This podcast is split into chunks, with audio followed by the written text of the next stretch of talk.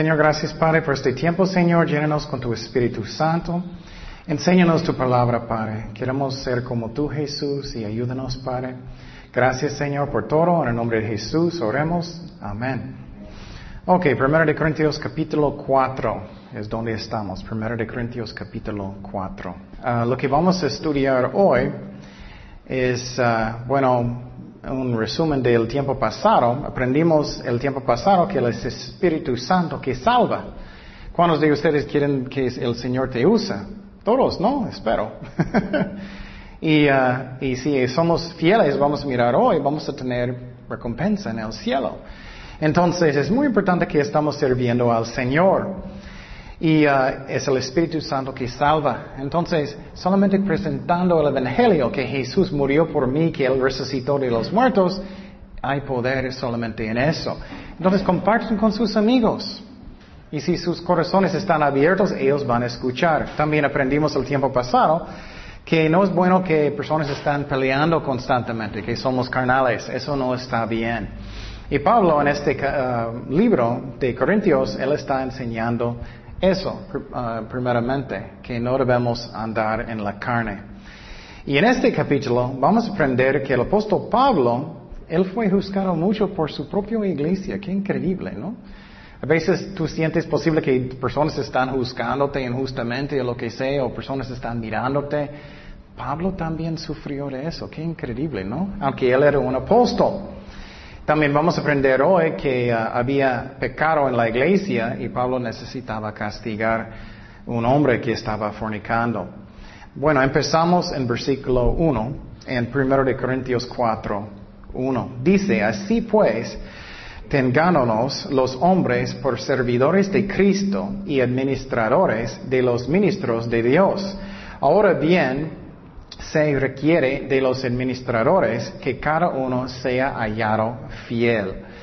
Entonces, lo que está diciendo primeramente es que necesitamos ser fieles, fieles, y necesitamos ser servientes. ¿Y qué es el motivo que necesito tener principalmente? Que estoy haciéndolo por amor. No porque yo quiero ser famoso. Muchas veces personas están enfrente de la gente porque ellos son, ah, hola, está enfrente, hola, soy muy famoso, quiero estar enfrente.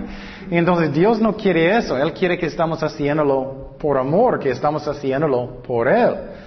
Por ejemplo, ¿qué dice en 2 de Corintios 5:14? Porque el amor de Cristo nos constriñe, pensando esto, que si uno murió por todos, luego todos murieron. Entonces, eso debe ser mi motivo. Si estás sirviendo a Dios, hazlo por Él. Y por ejemplo, muchas personas cuando ellos están limpiando, por ejemplo, en el centro, solamente están frente del pastor, del, del jefe o en su trabajo. No, debemos hacerlo por Cristo, por amor por Él.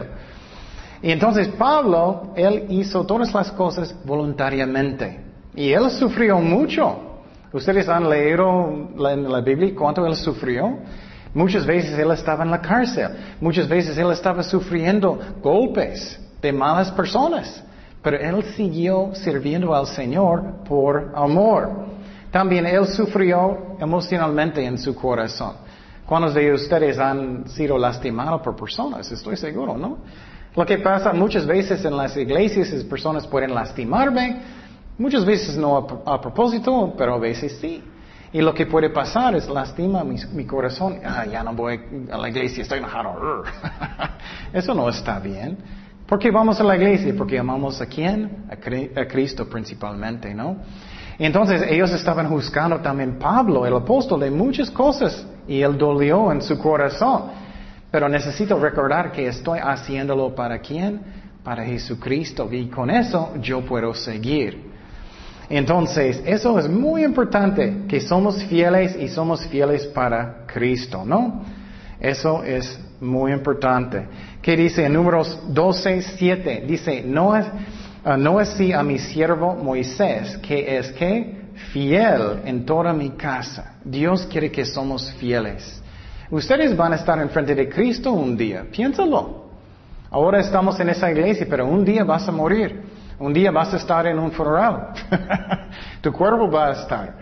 Pero tú vas a estar enfrente de Cristo y vamos a dar cuentas. Yo quiero que Él me diga, bien hecho.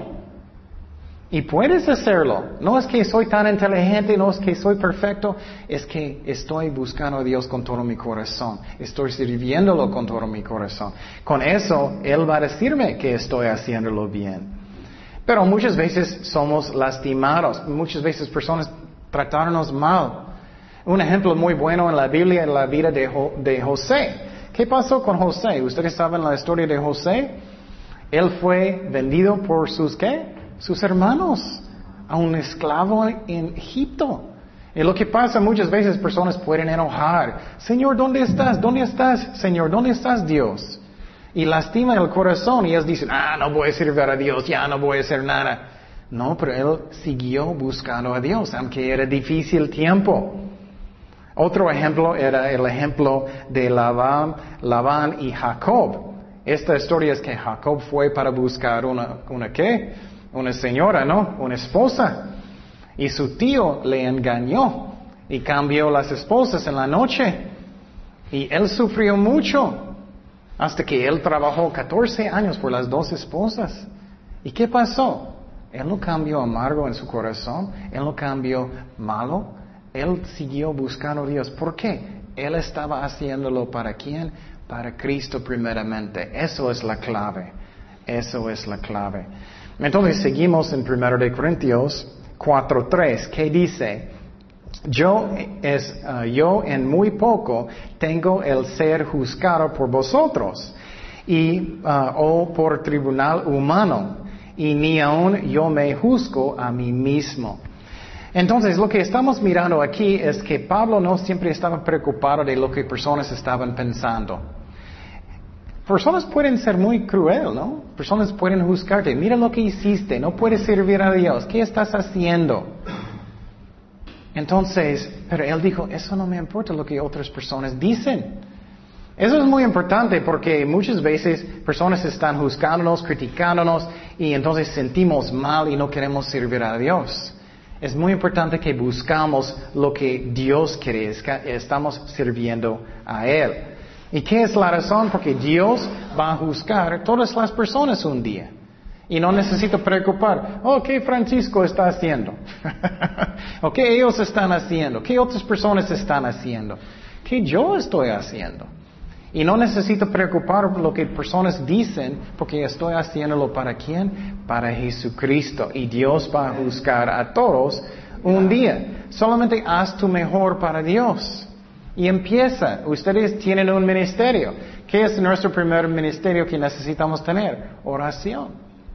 Y si tú eres fiel, orando por personas, por la iglesia, por mi familia, por personas, y no estás sonando trompeta como los, los fariseos, pero si estás haciéndolo para Dios, vas a tener recompensa en el cielo. Entonces Pablo fue juzgado por su propia iglesia, increíble, ¿no? ellos estaban juzgándolos. Pero es muy importante que estamos haciéndolo para Dios y lo que personas dicen o juzgan no me importa.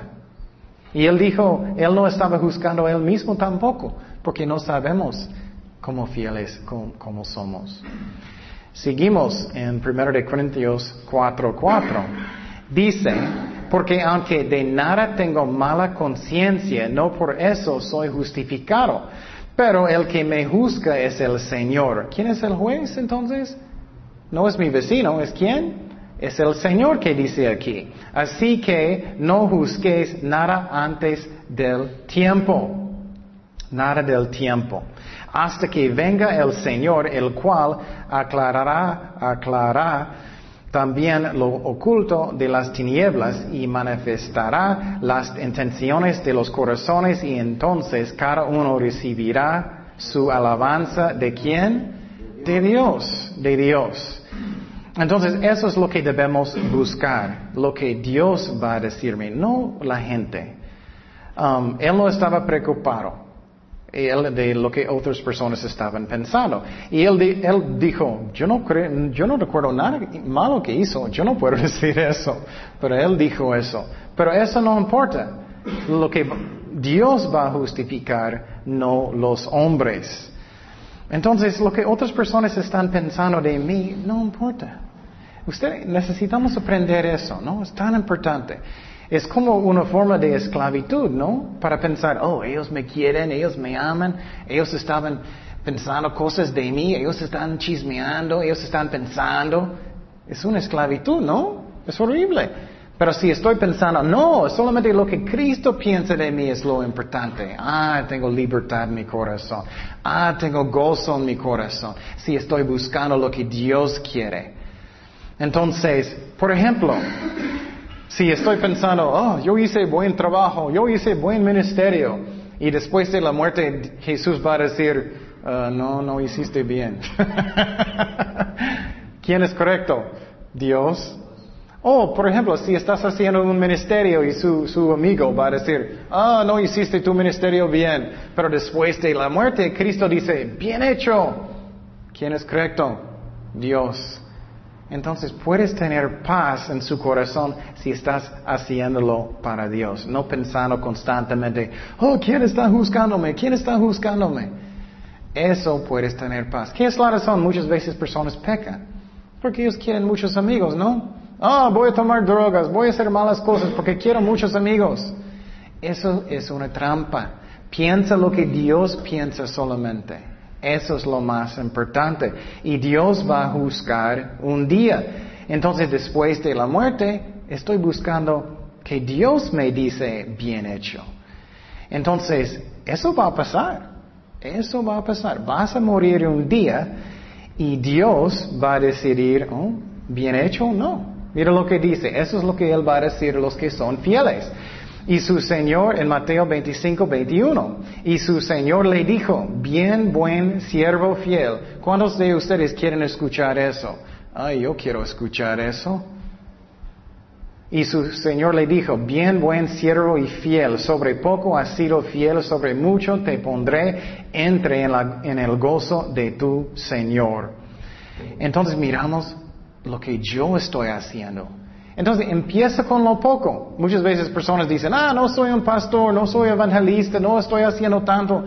Sea fiel en lo poco para empezar. Compartan con sus amigos, invitan personas a la iglesia, sirven en, el centro o en, la iglesia, lo que sea. Hazlo fiel y Dios va a darte más y más. Entonces, busca eso. Y la otra cosa, no es bueno si, si eres un tipo de persona que estás juzgando personas mucho. Algunas personas son así, ¿no? Ellos piensan en su don. Ellos dicen, ah, tú estás haciendo eso, tú estás haciendo eso, tú estás haciendo eso. Necesitamos mirar a nosotros primeramente, ¿no? Seguimos en 1 de Corintios 4, 6. 1 de Corintios 4, 6. Que dice, pero esto, hermanos, lo he presentado como ejemplo en mí y Apolos por amor de vosotros, para que en nosotros aprendáis a no pensar más de lo que está escrito.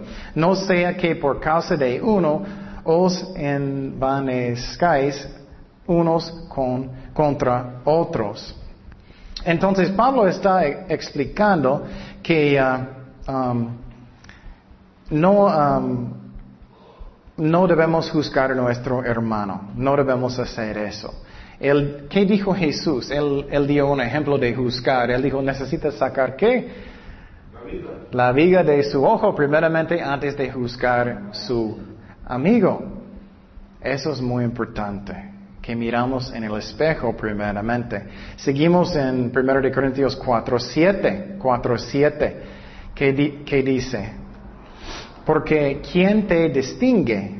O lo, que tienes que no hayas recibido. Y si lo recibiste, ¿por qué te glorías como si no lo hubieras recibido? Entonces, él está diciendo, si tienes un don, no debes como tener mucho orgullo. Muchas veces personas tienen un don y ellos son, soy muy bueno, soy muy bueno, soy muy famoso, pero es un don. Es un don de Dios. Si tienes cualquier don, es un don. No, debemos tener orgullo porque es un don. Un ejemplo que me gusta es posible tienes un, un, rico y él va a dar un carro nuevo y bueno a su hijo.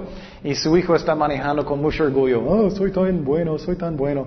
No, era un regalo. No es nada. Es lo mismo. Si tienes un don del Espíritu Santo, es un don de Dios. Eso también es algo muy importante que entendemos. ¿Qué es la razón que Dios nos usa? ¿Es porque somos perfectos? No, es por amor, por gracia. Si estás esperando hasta que tú eres perfecto, ¿cuánto tiempo vas a esperar? Bueno, toda la vida, ¿no? pero claro, Dios quiere que caminamos bien con Él, pero son dones, son dones. Dice en Santiago 1.17, toda buena dádiva y todo don perfecto desciende de lo alto, del Padre de las luces, en el cual no hay mundanza ni sombra de variación. Entonces, ¿de dónde vienen los dones? De Dios. ¿Y qué es un don? Es algo que es gratis, ¿no? Entonces, si ustedes quieren los dones del Espíritu Santo, ora. Señor, quiero este don, pero es un don, es algo que merecemos, es un don. Y puedes orar que Dios va a darte lo que necesitas para servirle. seguimos en 1 Corintios 4, 8. Dice, y estáis saciados y estáis ricos si nosotros reináis. Y ojalá reináis para que nosotros renacemos también juntamente con vosotros. Esa parte es muy interesante. Pablo está sarcástico en esta parte. Pablo está diciendo, la gente en Corintio, en la iglesia, estaba diciendo, Pablo, tú eres pobre, pero somos ricos. Tú no tienes nada, tú no eres espiritual como nosotros. ¿Puedes imaginar criticando el apóstol Pablo? Ellos estaban criticando y Pablo está diciendo, uh, ustedes son muy grandes, ustedes son muy famosos. Pero ¿quién era espiritual? Pablo, ellos no, ellos eran carnales. Y otra vez, ¿puedes imaginar criticando el apóstol Pablo? Entonces, ellos eran equivocados. A veces personas piensan que personas son espirituales y no son. Por ejemplo, los discípulos, ellos pensaban que los ricos eran muy espirituales, ¿no? Eso no, hace espiritual. ¿Recuerdas que ellos pensaban, los ricos pueden entrar en el cielo fácilmente, pero ¿qué dijo Jesús? Es difícil para entrar en el cielo para los ricos. ¿Qué es la razón? Personas que tienen mucho dinero, ¿qué? Ellos piensan, ah, no necesito a Dios, no necesito nada, tengo todo lo que quiero, tengo mi tele, mi grande casa, todo. Entonces, ellos no eran muy espiritual espiritual. Entonces tenemos que tener cuidado. ¿Qué es espiritual? Es que si estoy obedeciendo al Señor, estoy sirviéndolo. Seguimos en versículo 9. Versículo 9, ¿qué, dice? Dice, porque según pienso, Dios nos ha exhibido a nosotros, los apóstoles, como postreros, como sentenciados a muerte pues hemos llegado a ser espectáculo al mundo, a los ángeles y a los hombres. Nosotros somos insensatos por amor de Cristo, mas vosotros prudentes en Cristo. Mira, sarcástico, ustedes son buenos y nosotros no. Nosotros débiles, mas vosotros fuertes. Vosotros honorables, mas nosotros despreciados. Hasta esta hora parecemos hambre, tenemos sed Estamos desnudos, somos abofeteados y no tenemos morada fija. Qué increíble, ¿no? Entonces, los apóstoles, ellos sufrieron mucho. Y a veces cuando personas aceptaron a Cristo, ellos piensan, ah, todo va a ser fácil y bueno y no hay problemas. No es cierto. ¿Cuántos de ustedes no tienen problemas? Cada persona, ¿no? Entonces, problemas para un cristiano es normal. Y la Biblia enseña, si tú estás sirviendo a Dios más, vas a sufrir más. Porque estás en contra de lo malo, ¿no? Pero vale la pena porque estás haciéndolo para Jesucristo. ¿Qué dice en 2 de Timoteo 3:12? Y también todos los que ah, quieren vivir piadosamente en Cristo Jesús parecerán, ¿qué? Persecución. ¿Cuántos de ustedes quieren eso? no, pero vale la pena. Entonces, los apóstoles, ellos sufrieron mucho. Ellos eran como tontos para Cristo. Pablo era muy débil. A veces ustedes sienten, débiles en sus corazones. Eso es bueno porque Dios puede usarte más. Él dijo que no tenemos honor. Él dijo que a veces tenemos hambre. Él dijo que a veces ellos están golpeándonos. A veces no tenemos una casa. A veces no tenemos un lugar para vivir. Un apóstol. Entonces Pablo era muy espiritual, pero él sufrió muchas veces. Es muy importante que pensamos lo que es realmente espiritual y no es espiritual. Vamos a mirar algo que es muy, muy interesante en Hebreos. Hebreos. Dice Hebreos 11:36, mira lo que pasó con personas que tienen fe. Eso es muy interesante. Esas son personas que tienen fe. No siempre esas cosas pasan, pero personas que tienen fe muchas veces sufren. Dice, otros experimentaron, experimentaron vituperios y azotes, y además de esto prisiones y cárceles. Fueron apedreados, Ah, ah, puestos a prueba, muertos a filo de espada, anduvieron de acá para allá, cubiertos de pieles de ovejas y de cabras, pobres, angustiados, maltratados, de los cuales el mundo no era digno, errando por los desiertos, por los montes, las cuevas y por las cavernas de la tierra. ¡Wow! ¡Qué increíble, ¿no? Entonces, si tú eres espiritual, muchas veces vas a sufrir. No siempre, pero muchas veces que sí. Seguimos en versículo 12, versículo 12, que dice, nos fatigamos trabajando con nuestras propias manos, nos maldicen y bendecimos, parecemos persecución y la soportamos nos difaman y rogamos. Hemos venido a ser hasta ahora como la escoria del mundo, el eh, desecho de todos. Eso es algo que es muy importante que entendemos. Cuando personas nos tratan mal, ¿qué, ¿qué, mi carne quiere hacer? Quiere hacer venganza, ¿no? Mi carne quiere hacer venganza. Pero ¿qué hizo Cristo? ¿Qué dijo Cristo cuando Él estaba en la cruz, sufriendo en la cruz? Él dijo ¿qué? perdónalos. Sí, muy bien. Entonces, es muy importante que entendamos y aprendemos que vamos a dar amor aunque personas nos tratan mal. Es muy importante. Eso es lo que hizo Pablo. Él sufrió mucho. Su propia iglesia estaba acusándolo de muchas cosas y él todavía amó. Eso pasa muchas veces en matrimonios. En matrimonios personas se enojan. Ah, no voy a tratar a mi esposa bien porque me trata mal. No, tenemos que aprender de amar aunque personas no merecen, como Cristo. ¿Cuántos de ustedes merecen el amor de Cristo? Nadie, ¿no? Entonces tenemos que dar el amor. ¿Qué es amor en griego? Que dice es el amor de Dios, se llama agape. Agape es amor que ama aunque personas no merecen. Es el amor que Cristo tiene por nosotros. Entonces, aunque ellos trataron a Pablo tan malo, él mostró el amor.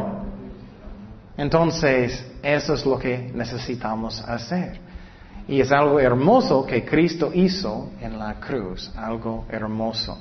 Seguimos en versículo 14, versículo 14, que dice, no escribo esto para avergonzaros, sino para aumentaros o amonestaros como a hijos míos amados porque aunque tengáis diez mil años en Cristo, no tendréis muchos padres, pues en Cristo Jesús yo os engendré por medio del Evangelio. Entonces lo que miramos aquí es que Pablo estaba advirtiéndolos, soy su padre en la fe. Cuidado que si vas a rechazarme. Cuidado los amigos que vas a escoger. Él era ah, hermoso con ellos. Y lo que pasa muchas veces es personas escogen amigos que son malos. ¿Qué es la razón principalmente muchas veces que personas caen en pecado? Sus amigos, ¿no? Personas dicen, ah, yo puedo, yo puedo, no me afecta, no me afecta. Pero ustedes conocen personas, piensan en alguien ahorita, que ellos empezaron bien, ellos tienen malos amigos, ¿y qué pasó con ellos? Ellos cayeron, ¿no? Y pasa con nosotros también. Entonces Pablo dijo, cuidado, ¿quién estás escogiendo para sus amigos, para sus padres? ¿Quién estás escogiendo? Entonces, ¿qué pasó con Cristo? Muchas veces personas son tontos. ¿Qué pasó con Cristo cuando Él estaba enfrente de, de la gente? Ellos podían escoger quién, Barabas o Jesucristo. ¿Quién ellos escogieron? Barabas, ¿no? Un malo. Cuidado que vas a escoger amigos que son buenos y líderes que son buenos. Seguimos en versículo 16, que dice, por tanto, os ruego que me imitéis. Por esto mismo os he enviado a Timoteo, que es mi hijo amado y fiel en el Señor, el cual os recordará mi proceder en Cristo de, la manera que enseño en todas partes y en todas las iglesias. Entonces lo que estamos mirando aquí es que uh, Cristo está diciendo, voy a mandar a mi amigo, mi discípulo Timoteo para ministrar a ustedes. Versículo 18, ¿qué dice? Mas algunos están envanecidos como si yo nunca hubiese de ir a vosotros, pero iré pronto a vosotros si el Señor quiere y, conociere no las palabras, sino el poder de los que andan envanecidos. Porque el reino de Dios no consiste en palabras, sino en poder. ¿Qué queráis? Iré a vosotros con vara o con amor y espíritu de mansedumbre. Entonces miramos aquí que ellos estaban como burlando de Pablo, su propia iglesia. ¿Puedes imaginar eso? El apóstol. Ellos estaban diciendo, oh, Pablo dice que él va a venir, yo no creo. Oh, Pablo va a mandar a Timoteo. Oh, Pablo tiene miedo de venir. O él solamente está fuerte en sus cartas, pero no está fuerte en persona. Entonces, ellos estaban criticando su propio líder, apóstol. A veces sentimos, sentimos traicionados, ¿no? A veces sentimos eso. Pero tenemos que seguir buscando a Dios, buscando lo que Él quiere. Entonces, eso es muy importante. Si ustedes quieren servir a Dios, personas van a muchas veces ser malos con nosotros, muchos van a ser buenos con nosotros, pero lo hacemos porque amamos a Cristo. Ah, ah, capítulo 5, seguimos. Dice, de cierto se oye que hay entre vosotros fornicación, y tal fornicación cual ni aún se nombra entre los gentiles. Tanto que alguno tiene la mujer de su padre, y vosotros estáis envanecidos. ¿No debierais más bien haberos lamentado para que fuese quitado del eh, medio de vosotros el que cometió tal acción? Entonces lo que estaba pasando en esa iglesia también había mucho pecado. Lo que pasó, había un hombre que tenía, ah, que estaba teniendo relaciones sexuales con ah, la, esposa de su ah, papá. Increíble. Y lo que pasó es la iglesia tenía mucho orgullo, ellos estaban pensando, oh, vamos a permitir eso, está bien, está bien.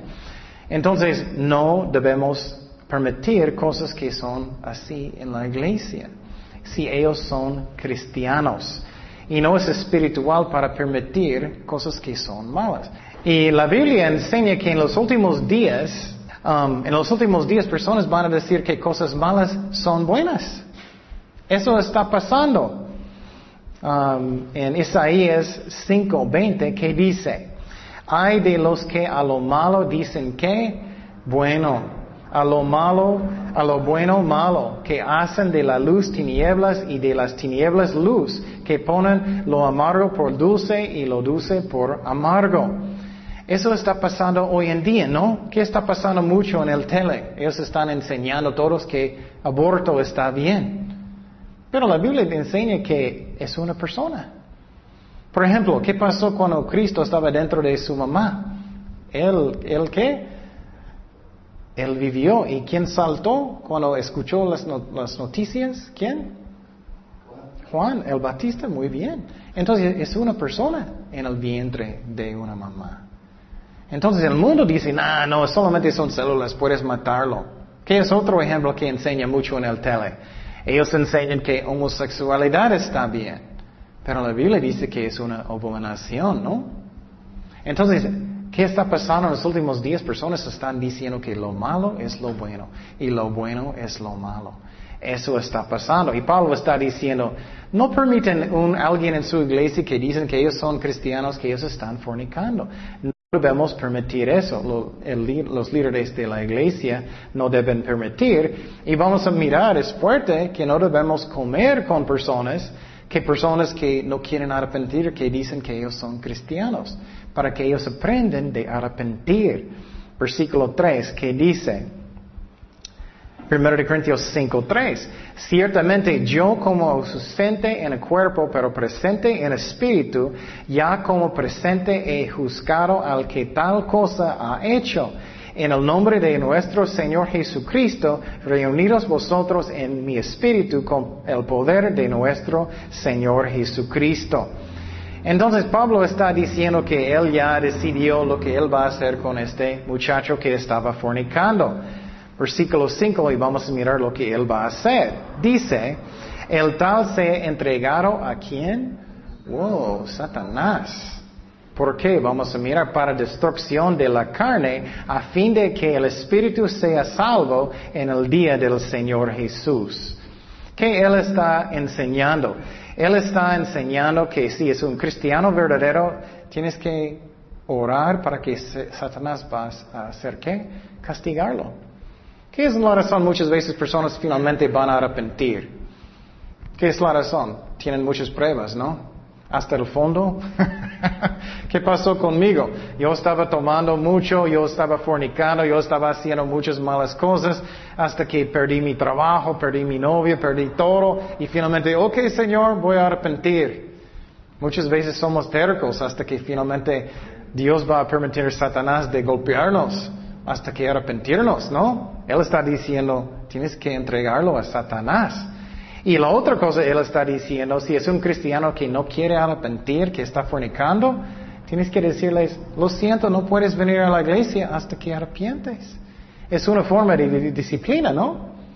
Eso es la razón, necesitamos también disciplinar a nuestros hijos para que ellos porten bien. No demasiado feo, no estoy diciendo eso, pero disciplinarnos.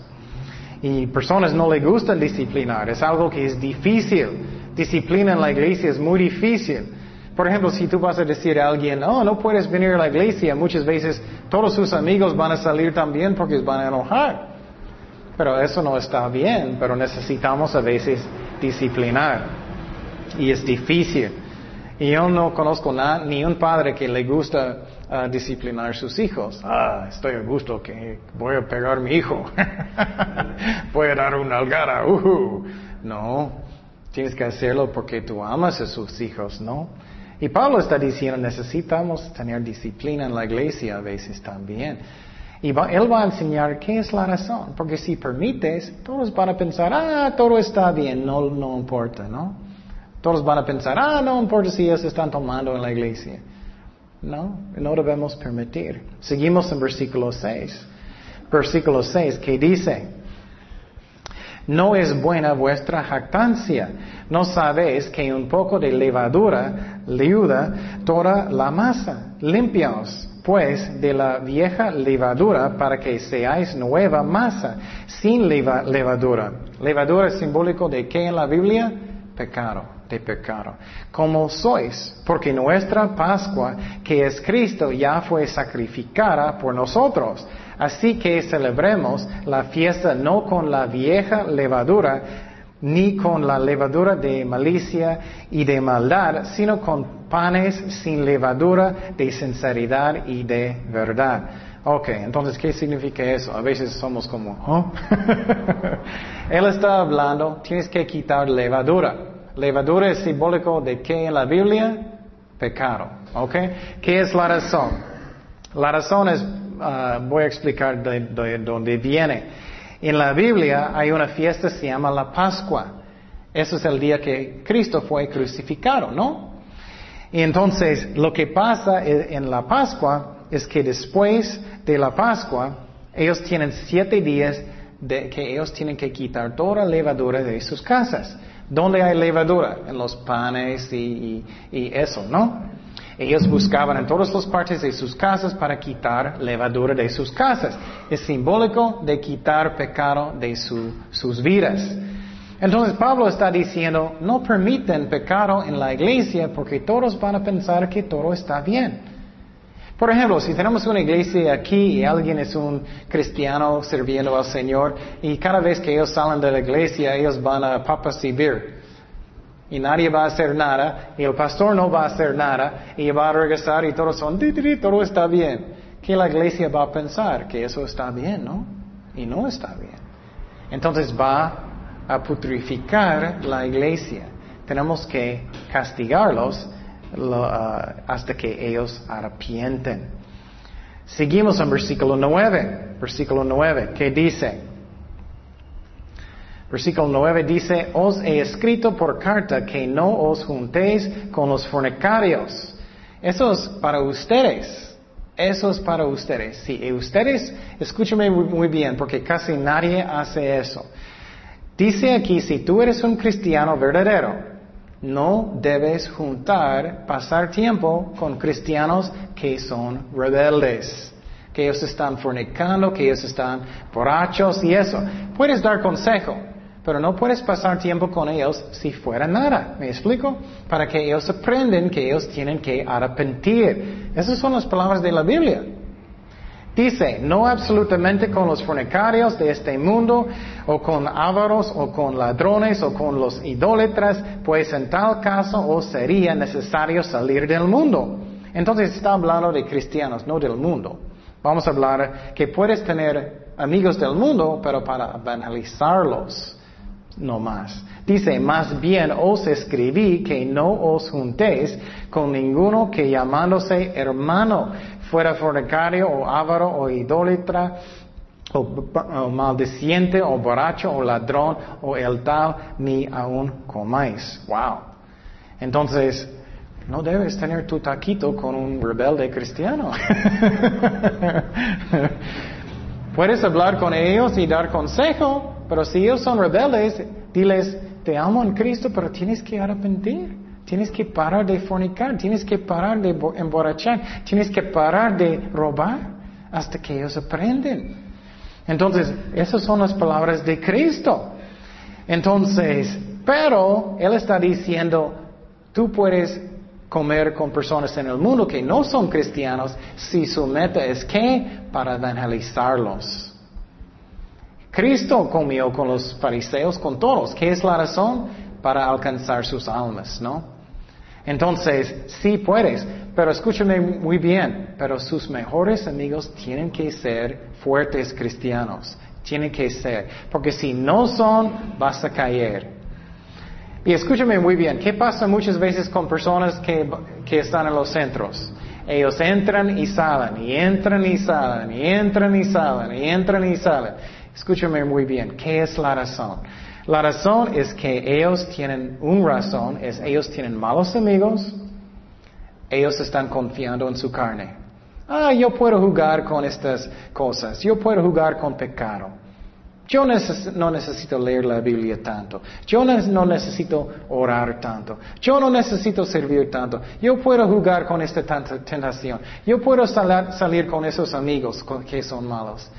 Somos que débiles. Cada persona es débil. Si no quieres caer otra vez, no confía en su propia fuerza. Entonces, pero puedes tener amigos si quieres salir, invitarlos a un lugar y, y, tener un taco y evangelizarlos. Pero no estoy diciendo que puedes ir a lugares malos. Muchas veces personas dicen, ah, voy a Papas y Beer, voy a evangelizar. no creo. no, debemos invitarlos un taquito, lo que sea, y evangelizarlos. Pero cristianos que son rebeldes no debemos juntar con ellos hasta que ellos arrepienten. Es muy importante eso. Y Dios disciplina las personas que Él que Él ama. Él ama. Entonces, si ellos están fornicando, haciendo malos pecados a un cristiano, debemos decir, te amo en Cristo, pero no puedo convivir contigo, no puedo salir contigo hasta que tú arrepientes. Es muy importante, pero necesitamos tener una actitud de, uh, uh, humildad. Dice en Gálatas 6.1, hermanos, si alguno fuere sorprendido en alguna falta, nosotros que sois espirituales, restaudle con espíritu de qué? Mansedumbre, humildad, considerándote a ti mismo, no sea que tú también seáis tentado. Entonces, que no tenga una actitud, oh, no puedo creer que tú hiciste eso. no, que estamos haciéndolo con humildad, que yo puedo caer también. Es muy importante. Y a veces liderazgo también en la iglesia necesita disciplinar. Necesita dar un castigo, dos castigos en un centro, lo que sea, tres castigos hasta que ellos aprenden de arrepentir. Y si no, finalmente te amo, pero no puedes venir a la iglesia hasta que tú vas a arrepentir. Y eso es muy difícil, pero a veces es necesario. Versículo 12, 1 Corintios 5, 12, que dice, porque qué razón tendrá yo para juzgar a los que están fuera, no juzgáis vosotros a los que están dentro. Porque a los que están fuera Dios juzgará, quitad pues a ese perverso de entre vosotros. Uh, qué fuerte este finalmente palabra. Mira lo que dice Pablo, quita pues a ese perverso de entre vosotros. Entonces Pablo está diciendo, a veces es necesario disciplinar, a veces es necesario, si tienes un centro, una iglesia, lo que sea, si alguien es un cristiano que no quiere arrepentir y hablas con ellos con amor, no quieren arrepentir, decirles, no puedes venir hasta que tú quieres arrepentir hasta que tú quieres.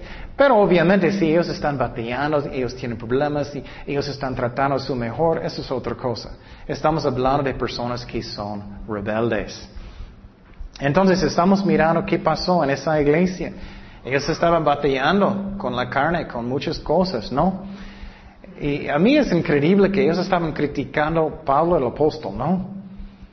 Y eso es muy importante, algo que aprendemos, que estamos haciendo todo para quién? para Jesucristo. Para que no, siempre estoy pensando, ay, ¿qué personas están pensando en mí? estoy haciendo todo para Cristo. Y finalmente aprendimos que a veces disciplina es necesario en la iglesia. Oremos. Señor, gracias Padre por tu palabra, Señor. Gracias que tú eres fiel con nosotros. Ayúdanos a hacer tu voluntad y crecer en ti siempre, Señor. Gracias Padre, en el nombre de Jesús. Amén.